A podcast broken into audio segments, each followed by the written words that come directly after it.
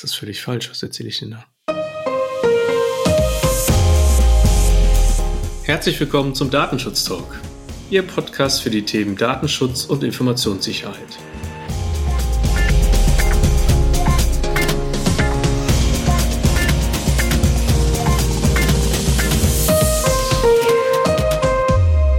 Heute ist Freitag, der 2. September. Mein Name ist Gregor Wortberg und an meiner Seite möchte ich heute David Schmidt wieder begrüßen. Hallo David. Hallo Gregor. Schön, dass du wieder dabei bist. Letzte Woche hast du ja erfolgreich deine Premiere hinter dich gebracht. Großes Lob dafür und herzlichen Glückwunsch. Ja, vielen Dank. Und dann umso schöner, dass du heute wieder dabei bist und uns auch ein paar Nachrichten mitgebracht hast. Redaktionsschluss war zugegebenermaßen schon gestern Abend um 17 Uhr aus organisatorischen Gründen. Aber nichtsdestotrotz wollen wir dann jetzt mit den Nachrichten der Woche beginnen. David, schieß los.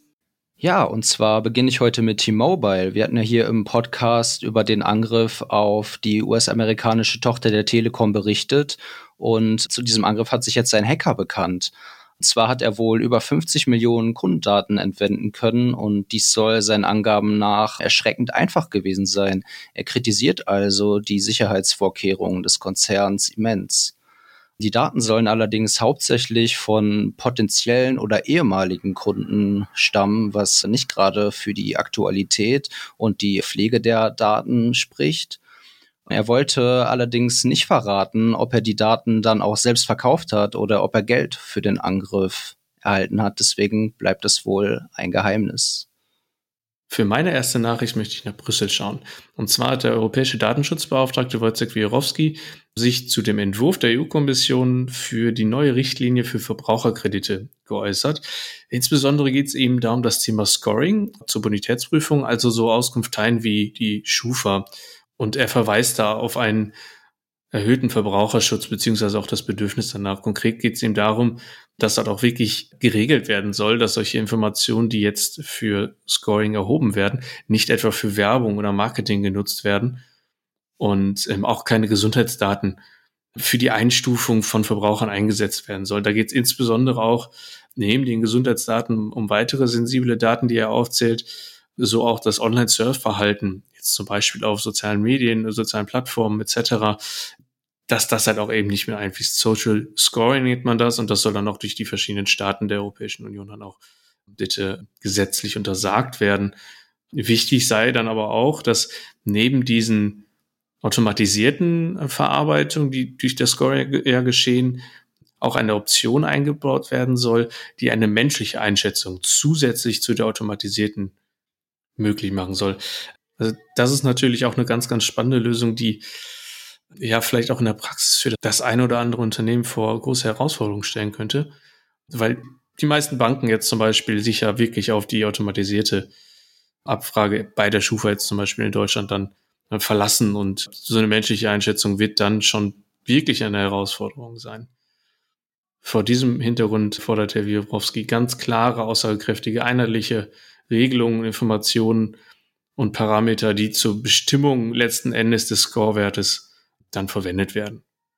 Darüber hinaus, nicht zu vergessen, weist er auch darauf hin, dass die Datenschutz- und verbraucherkreditrechtlichen Anforderungen auch in die geplante Regelung zur künstlichen Intelligenz einfließen müssen, weil das ja auch eng zusammenhängt.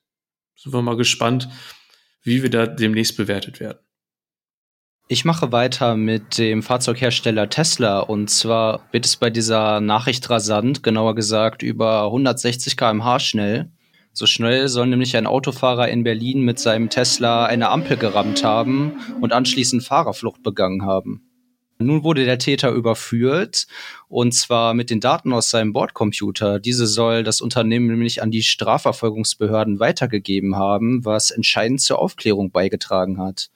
Die erfassten Daten umfassen wohl Filmaufnahmen vom Fahrer und von seiner Beifahrerin vor der Fahrt sowie unter anderem auch Zeitpunkte, wann Türen geöffnet wurden. Sentry Mode nennt Tesla diese Funktion und ruft damit natürlich auch entsprechende Kritik hervor. Und zwar soll das Ganze nämlich so funktionieren, dass das Fahrzeug immer, wenn es eingeschaltet ist, mit seiner Rundumkamera auch äh, unwissende Passanten aufnimmt, die natürlich keine Einwilligung gegeben haben. Es hat hier wohl sogar schon Bußgeldverfahren gegen Fahrzeugbesitzer aus diesem Grund gegeben. Tesla kontert das nur bei sicherheitskritischen Ereignissen oder mit ausdrücklicher Zustimmung des Kunden entsprechende Aufnahmen an das Unternehmen weiter übertragen werden. Die Daten werden außerdem zum Schutz der Privatsphäre anonymisiert. Hiervon soll es allerdings ein paar Ausnahmen geben, und zwar in Sonderfällen. Was diese Sonderfälle dann letzten Endes sind, bleibt aber weitestgehend offen. Ich konnte es zumindest nicht recherchieren. Jedenfalls hatten die Ermittlungsbehörden in diesem Fall nach dem konkreten Fahrzeug gefragt und die Daten dann auch von dem Konzern bekommen. Besonders schön finde ich an der Meldung eigentlich nicht die Meldung an sich, sondern dass genau zu dem Zeitpunkt der Aufnahme vor unserem Podcast-Studio ein anscheinend überschnell fahrendes Motorrad vorbeigefahren ist. War im Hintergrund gut zu hören, finde ich ein, es, es, es war nicht Absicht, es finde ich aber ein besonders schönen Zufall an der Stelle. Ja, genau das gleiche habe ich auch gedacht. Schön, dass es zu hören war, hat eins angepasst. ja, ja. Manchmal, manchmal möchte der Zufall das dann so. Ja. Richtig zufällig ist das, was ich als nächstes vortragen möchte, dann äh, letztendlich doch nicht passiert. Wir haben in der Vergangenheit ja schon in unserem Podcast über die Printer Spooler und Print Nightmare Schwachstelle im Drucksystem von Windows berichtet. Und dazu gibt es ein erstes Beispiel, was wir mal mitbringen, äh, beibringen möchten, aus der Schweiz. Da hat es ein kleines Städtchen nämlich getroffen. Die haben nämlich ihre Systeme nicht gepatcht. Und da sieht man mal wieder, dass sich Patchen lohnt. Und zwar waren dann die Daten von allen Bürgern, sämtlichen Bürgern dieses Dorfes im Darknet abrufbar. Es, es sind 5400 in etwa. Das ging dann aber insofern von Schulzeugnissen von Schülern, Informationen von Kindern, die sich mit dem Coronavirus infiziert haben und weiteren groß, größeren Datenmengen. Aber so gro große Range im Endeffekt, die da, die da abrufbar gewesen ist. Interessant ist, dass die Präsidentin dieser Gemeinde gesagt hat, dass keinerlei sensitive Daten abgeflossen seien. Naja, gut, Informationen zum Coronavirus könnte man vielleicht doch schon runterfassen. Aber die gute Nachricht ist, dass die Lücke geschlossen ist und die Daten auch vollständig aus einem Backup wiederhergestellt werden konnten. Aber wie gesagt, Fazit kann man sagen, Patchen lohnt sich. Ich möchte in dem Zusammenhang auch direkt in der Schweiz bleiben, nämlich noch eine kleine Notiz am Rande, die vielleicht gar nicht so klein ist. Denn vor kurzem sind ja die neuen europäischen Standardvertragsklauseln veröffentlicht worden. Und die hat jetzt die eidgenössische Datenschutz- und Öffentlichkeitsbeauftragte in ihrer Erklärung vom 27. August anerkannt. Damit ist dann auch in der Schweiz die Datenschutzzukunft, was Drittstaatentransfers angeht, auf vertraglicher Ebene gesichert. Ja, wir bleiben bei Drittländern und zwar gehe ich ins Vereinigte Königreich, was ja mittlerweile ein Drittland ist. Hier treibt die Regierung jetzt eine Datenschutzreform voran. Und zwar soll die neue Gesetzgebung wesentlich wirtschaftsfreundlicher werden. Konkret soll es zum Beispiel um in Anführungsstrichen unnötige Cookie-Banner gehen die dann abgeschafft werden sollen. Nutzer sollen nur noch in Cookies einwilligen müssen, wenn hiermit auch ein hohes Risiko für ihre Privatsphäre verbunden ist. Außerdem soll die Regelung auch nochmal den internationalen Datenfluss anpassen und diesen einfacher gestalten. Äh, es wird sich zeigen, was das am Ende bedeutet, aber man könnte sagen, dass damit die ja noch frischen Angemessenheitsbeschlüsse zum Datenfluss zwischen der EU und Großbritannien ja schon auf wackeligen Beinen stehen. Oder was meinst du, Gregor? Ja, besonders spannend ist da die, die Definition, welch, welcher Cookie löst denn jetzt ein höheres Risiko für die betroffene Person aus und welches nicht. Also ist es Tracking oder, oder was muss dieser Cookie in Anführungsstrichen veranstalten, um dann ein hohes Risiko auszulösen und einwilligungspflichtig zu sein da ist sehr, sehr viel Definitionsspielraum dann irgendwo dabei. Also von daher, da können wir uns wirklich mal, ja, das können wir wirklich mal in der Zukunft beobachten, ne, wie es da weitergeht. Auch auf den Angemessenheitsbeschluss bezogen, aber auch einfach, wie die Sachen dann wirklich in der Praxis dann auch in Großbritannien ausgelegt werden. Ja. Eine Frage der Auslegung ist auch das nächste Thema, was ich mitgebracht habe. Das ist mehr eine laufende Diskussion die jetzt ähm, auch in der letzten Woche ja verstärkt aufgekommen ist. Und zwar darf der Arbeitgeber den Impfstatus des äh, Beschäftigten abfragen.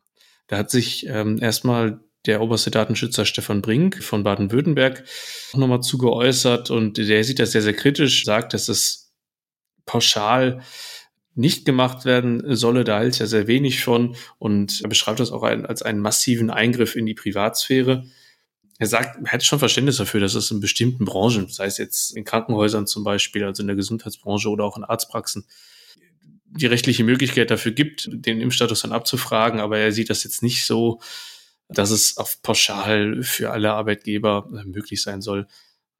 Bundesgesundheitsminister Jens Spahn äh, ist da noch so ein bisschen hin und her gerissen. Er sieht sich offen für die Debatte und tendiert wohl zunehmend zum Ja. Er macht es dann aber auch von verschiedenen Faktoren wie Großraumbüro, nicht Großraumbüro abhängig. Also man sieht, da geht es noch so ein bisschen hin und her. Das Sozialministerium in Stuttgart möchte es auch einführen, insbesondere bei denen, die einen erhöhten Publikumsverkehr haben, also dass es da dann möglich ist. Oder für Personen und Angestellte, die Kontakt mit vulnerablen Gruppen haben. Wir halten Sie da gerne auf dem Laufenden. Es bleibt spannend zu beobachten sein und auch für wie lange dann letzten Endes dieser Impfstatus abgerufen wird, weil man möge sich vorstellen, wenn jetzt das klassische analoge gelbe Buch vorgelegt wird, dann erfährt der Arbeitgeber im Zweifel ja nicht nur was zur Corona-Impfung, sondern auch natürlich zu weiteren Schutzimpfungen, die der Beschäftigte in der Vergangenheit bekommen hat.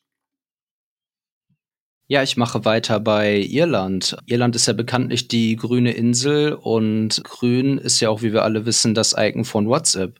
Das passt insoweit zusammen, da gegen den Messenger-Dienst von der irischen Behörde nun ein äh, Bußgeld verhängt wurde. Und zwar nicht irgendein Bußgeld, sondern ähm, tatsächlich das irische Rekordbußgeld von der Höhe her bis zum jetzigen Zeitpunkt 225 Millionen Euro sollen es sein. Der Vorwurf lautet, dass WhatsApp mangelnde Informationen zur Datenverarbeitung, insbesondere zur Weiterverarbeitung durch die anderen Facebook-Unternehmen zur Verfügung stellt.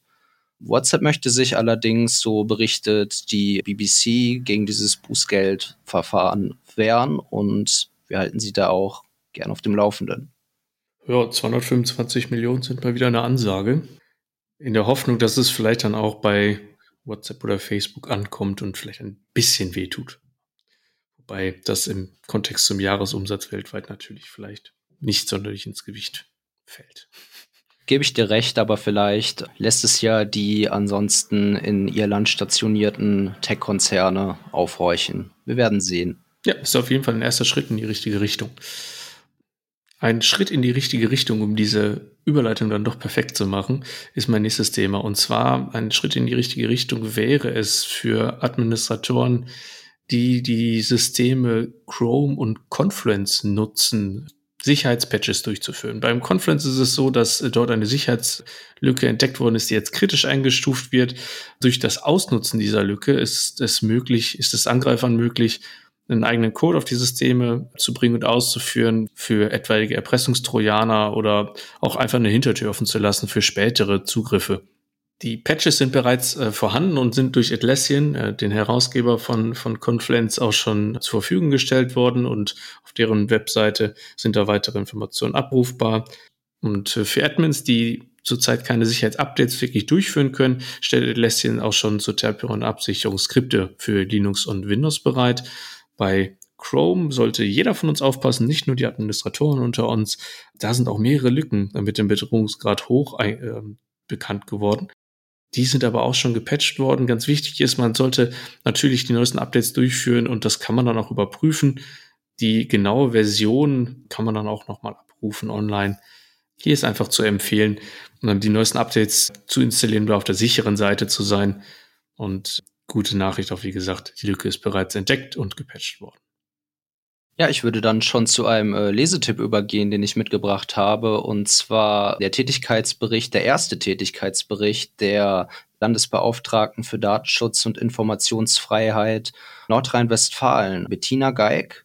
Themenschwerpunkte liegen auf dem internationalen Datenverkehr, insbesondere in die USA, noch vor dem Hintergrund des Schrems II-Urteils und wie könnte es anders sein, weiterhin auch auf Datenverarbeitung im Zusammenhang mit der Corona-Pandemie. Die nächste Leseempfehlung betrifft die Landesbeauftragte für den Datenschutz aus Sachsen-Anhalt. Die hatten wir länger, glaube ich, nicht mehr bei uns im Podcast. Die hat das Thema Datenschutz rund um Schule und Kita aufgenommen.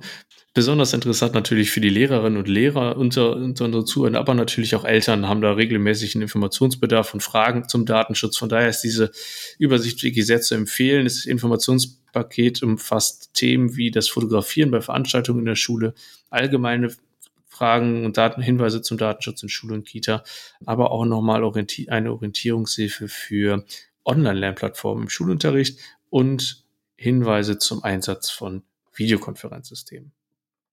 Ja, ich habe noch einen Veranstaltungstipp mitgebracht und zwar richtet das LFDI Baden-Württemberg seine zweiten IFG Days aus. Am 6.10. und 7.10. soll es soweit sein und die Schwerpunkte liegen auf dem Umgang mit Fake News und der Weiterentwicklung der Informationsfreiheit. Ja, da empfehlen wir natürlich sehr, unseren Hörern und Hörern teilzunehmen und sich da weitergehend zu informieren. Ich habe jetzt keine weiteren Nachrichten mehr für diese Woche. David, hast du noch was? Ich bin durch für diese Woche, Gregor. Ja, wunderbar. Dann haben wir es auch für heute schon. Da bedanke ich mich für deine zweite Folge im Datenschutz-Podcast. Hat Spaß gemacht. Das macht's immer, genau, wunderbar. Vielen Dank, dass du mitgemacht hast. Und dann bleibt mir auch gar nichts anderes übrig, als uns bei Ihnen zu bedanken.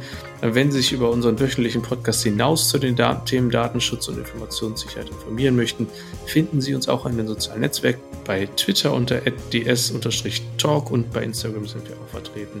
Datenschutz Talk-Podcast. Da erhalten Sie dann auch neben unseren wöchentlichen News weitergehende Informationen. An dieser Stelle wünschen wir Ihnen ein schönes und erholsames Wochenende. Bleiben Sie uns gewogen und bis bald.